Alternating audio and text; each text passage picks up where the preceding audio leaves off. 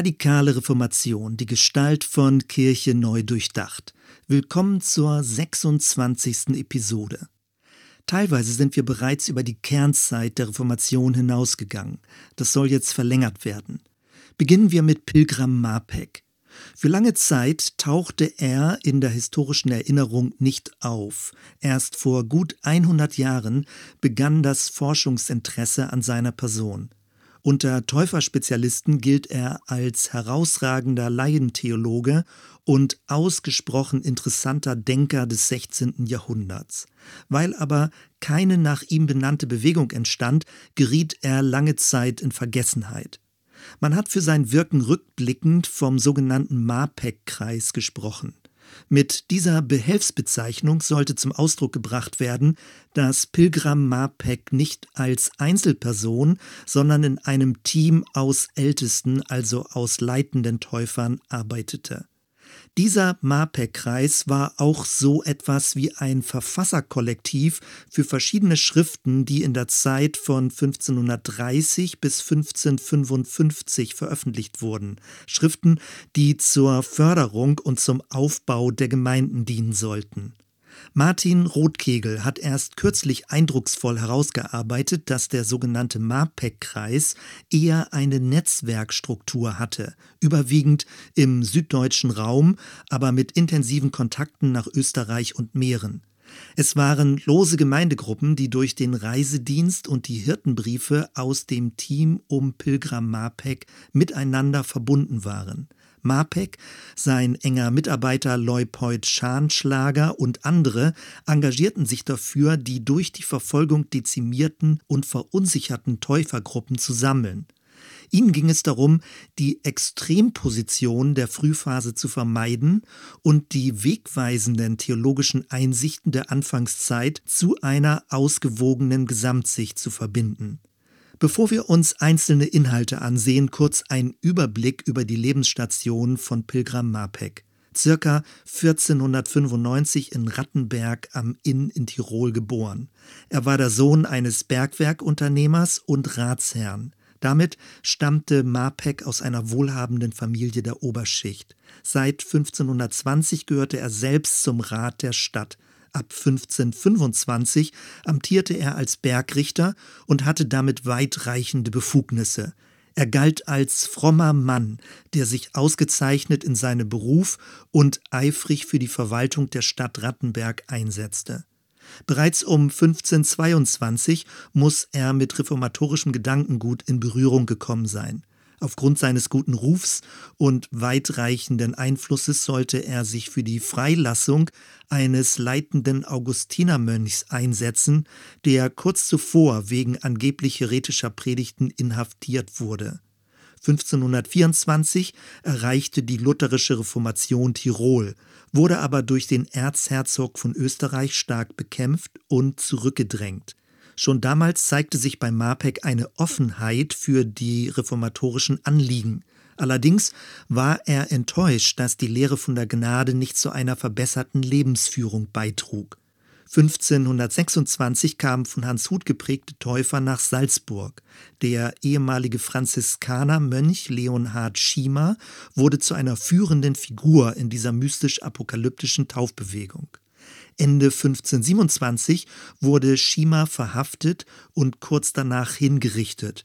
Man forderte Mapek dazu auf, in seiner Rolle als Bergrichter auch andere Täufer bei den Behörden anzuzeigen. Im Gegensatz zu den Schweizer Brüdern bekleidete Mapek ja noch ein öffentliches Amt. Mapek entschied sich anders.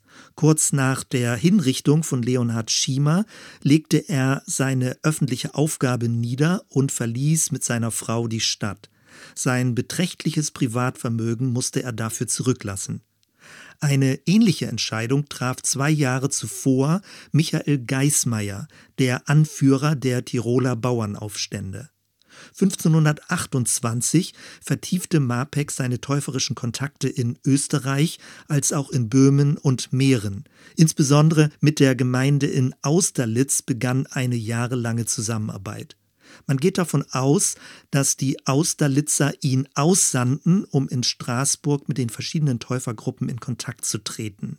Straßburg war zu dem Zeitpunkt ein radikal reformerischer Schmelztiegel und ein Zufluchtsort für Nonkonformisten. Die kontroversen theologischen Einflüsse von Hans Denk und Michael Sattler wirkten noch nach. 1529 kamen Melchior Hoffmann und Caspar von Schwenkfeld in die Stadt. Auch Wilhelm Reublin war vor Ort. Kurz danach veröffentlichte Sebastian Frank seine kirchenkritischen Schriften.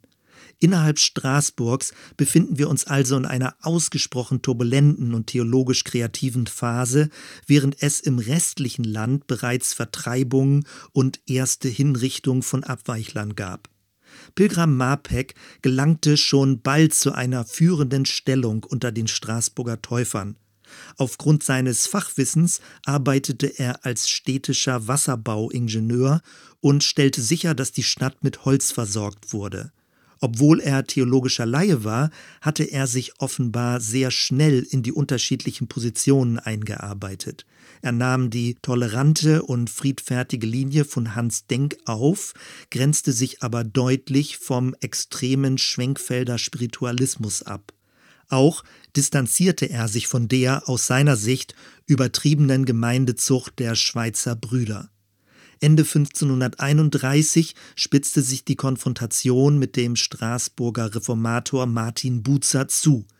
In zwei Disputationen versuchte Marpeck, den Stadtrat davon zu überzeugen, dass er unter anderem die Gleichsetzung der neutestamentlichen Wassertaufe mit der alttestamentlichen Beschneidung für biblisch unzulässig hielt. Der Rat ließ sich aber nicht überzeugen. Daraufhin wurde Marpeck der Stadt verwiesen. In der Zeit von 1532 bis 1544 ist von Marpeck kein fester Wohnsitz bekannt. Vermutlich reiste er umher, Süddeutschland, Schweiz, Österreich, Tschechien und versuchte, die durch die Verfolgung geschwächten Täufergemeinden zu sammeln und ihnen wieder Hoffnung und eine neue Ausrichtung zu geben. In diesen Zeitraum fielen auch die Ereignisse um das Täuferreich in Münster. Der Marpeck-Kreis wird sieben Jahre danach eine bedeutende Schrift von Bernhard Rothmann, dem dortigen theologischen Denker, aufgreifen, aber durch Überarbeitung alle apokalyptisch militanten Passagen entfernen. Ähnlich wurde auch mit anderen täuferischen Schriften verfahren. Man versuchte, das Gute zu behalten, aber das Extreme zu vermeiden. Marpeck und sein Team traten in ihren Rundschreiben dafür ein, nicht unnötig die Obrigkeit zu provozieren. Beispielsweise sprachen sie sich gegen die Eidverweigerung aus, weil man nur durch einen Eid das Bürgerrecht erwerben konnte. Auch versuchte Marpeck zwischen den Austerlitzer Brüdern und den sich bereits abgespaltenen Hutterern mit ihrer radikalen Gütergemeinschaft zu vermitteln. Es misslang. Ab 1544 wurde Augsburg zum ständigen Wohnort. Auch hier arbeitete Marpeck erneut als Wasserbauingenieur und versorgte die Stadt mit auf Wasserwegen herangeschafftem Holz.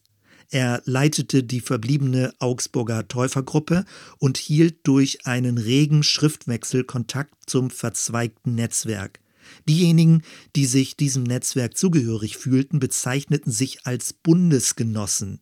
Es war eine lose miteinander verbundene Sammlungsbewegung in den 40er und 50er Jahren. Von der Struktur her gab es keine so starke Hierarchie wie bei dem wirkmächtigen Hans Huth, dem apokalyptischen Melchior Hoffmann oder den güterteilenden Hutterern. Die Arbeit im Team, welches unterstützend umherreiste, war offenbar Absicht.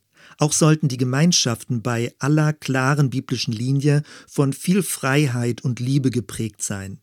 Marpeck verwarf die Extreme, also die rigorose Bandpraxis der Schweizer Brüder und deren Totalverweigerung gegenüber dem Staat, die apokalyptischen Spekulationen bezüglich des Endgerichts von Hans Huth und Melchior Hoffmann, die totale Unsichtbarkeit von Kirche gemäß Schwenkfeld, die verpflichtende Gütergemeinschaft der Hutterer und die Anwendung von Gewalt in Münster.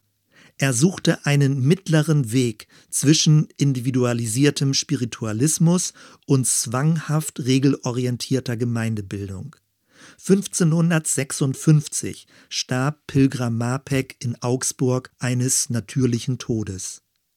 Vier Bereiche seiner theologischen Überzeugung möchte ich stärker hervorheben. Erstens Inkarnation, also die Menschwerdung Christi. Die Front, gegenüber der sich Marpeck abgrenzte, war der Spiritualismus von Schwenkfeld. Marpeck begründete die Sichtbarkeit der Kirche mit der Menschwerdung Gottes. Dieser Gedankengang lässt sich auch auf die zwei Sakramente Taufe und Abendmahl übertragen. Der Heilige Geist gibt unserem Inneren ein göttliches Zeugnis. Die äußeren Handlungen sind nicht bloß Symbole, getrennt vom eigentlichen Wesen, sondern ergänzen das innere Geschehen. Äußere Handlungen sind ein Mitzeugnis für das innere Zeugnis des Geistes. Beides gehört in dieser Reihenfolge zusammen und darf nicht voneinander getrennt oder gegeneinander ausgespielt werden. Analog dazu soll das Leben in der Gemeinde Formen annehmen, durch die das Heilsgeschehen im Inneren transparent nach außen wird. Zweitens Gespräch. Interessant ist, dass Mapek in einem Schriftstellerteam arbeitete. Gemeinsam ging es ihnen darum, frühere Täuferschriften zu überarbeiten, zu erweitern und zum Aufbau der Gemeinde nutzbar zu machen. Darüber hinaus bestand kein Predigt- oder Lehramt, das den Gemeinden autoritativ gegenüberstand. Stattdessen gab es wechselnde Vorleser, die Bibelabschnitte vortrugen. Anschließend hat die Gemeinde darüber gesprochen. Martin Rothkegel schreibt, Kirche Christi ereignet sich im gemeinsamen, auslegenden Gespräch über die Heilige Schrift. Zitat Ende. Wir finden hier also ein grundlegend anderes Verständnis von Kirche vor. Weder ist die Anwesenheit eines amtierenden Priesters, noch die korrekte Anwendung der Sakramente, noch die Durchführung einer bestimmten gottesdienstlichen Liturgie nötig. Stattdessen ist Kirche die Gemeinschaft der Glaubenden, die sich gemeinsam über biblische Texte austauschen, miteinander beten und ihr Leben an den gewonnenen Einsichten ausrichten. Drittens Bundesgenossen. Mangels eines besseren Begriffes sprach man lange Zeit vom MAPEC-Kreis. Das ist aber keine Selbstbezeichnung. Innerhalb des Netzwerkes wurde eher der Begriff Bundesgenosse verwendet. Mit Bund war in erster Linie Gottes Handeln gegenüber dem Menschen gemeint. Gott schließt mit den Menschen ein Bündnis, welche wiederum auf Gottes Bundesangebot positiv eingehen und dadurch die Gemeinde bilden. Es ist ein vertikaler, asymmetrischer Bund. Auch wenn bei MAPEC der Begriff noch nicht horizontal im Sinne einer menschlichen Bündnisstruktur verwendet wurde, lassen sich möglicherweise doch schon erste Anzeichen in diese Richtung erkennen. Die flache Hierarchie, die Netzwerkstruktur und die gleichberechtigte Mitbeteiligung in offenen Bibelgesprächskreisen nahm bereits in Ansätzen eine kongregationalistische, eher antihierarchisch-föderale Struktur vorweg. Viertens das Verhältnis von Altem und Neuem Testament. 1547 erschien die Schrift mit dem Titel Testamentserläuterung. Darin werden alttestamentliche Stellen neutestamentlichen gegenübergestellt. Mapek verstand das Alte Testament als Verheißung, das Neue Testament als Erfüllung. Das waren für ihn zwei grundlegend verschiedene Kategorien. Durch das Kommen Christi und durch den neuen Bund schlägt Gott ein neues Kapitel auf. Auf die Stellen im Alten Testament fällt nun ein anderes Licht. Deswegen grenzte sich Mapek davon ab, wenn sich die christliche Kirche analog zu einer israelitischen Theokratie organisieren wollte. Auch die Rolle der Priester ist damit eine andere. Ebenso kann man sich bei dem Gebrauch des Schwertes und bei der Begründung der Taufe nicht auf das Alte Testament berufen. Mapek erkannte in seinen späteren Jahren, dass das richtige Verhältnis von Altem und Neuem Testament für eine christliche Theologie elementar ist. Weder dürfen die beiden Testamente auseinandergerissen noch gegeneinander ausgespielt werden. Entscheidend ist aber, dass man als Christ seine gesellschaftspolitischen Überzeugungen nicht aus dem Alten Testament ableitet, so als wäre die Kirche der direkte Nachfolger des Volkes Israel. Abschließend möchte ich diese vier Themenfelder noch einmal aufgreifen und verlängern. Erstens Inkarnation. Je nachdem, wo Kirchen ihren Hauptreferenzpunkt im Leben von Jesus setzen, entsteht ein unterschiedliches Selbstverständnis. Ist es die Kreuzigung, entsteht eine mystische Leidensorientierung. Ist es die Auferstehung, erwächst daraus ein triumphales Kirchenverständnis. Wenn Martin Luther von Christus allein sprach, meinte er damit das Christusbild des Paulus. Wie aber wäre die Gestalt von Kirche, wenn sie sich an dem einfachen Mann von Nazareth orientieren würde? Wenn die Herabsteigung, die Kondeszendenz Gottes ihr Hauptkennzeichen wäre. Eine Kirche, die durch ihr schlichtes, gewaltfreies Auftreten Machtstrukturen, auch religiöse Machtstrukturen, offenlegen würde. Zweitens Gemeinde als Gespräch.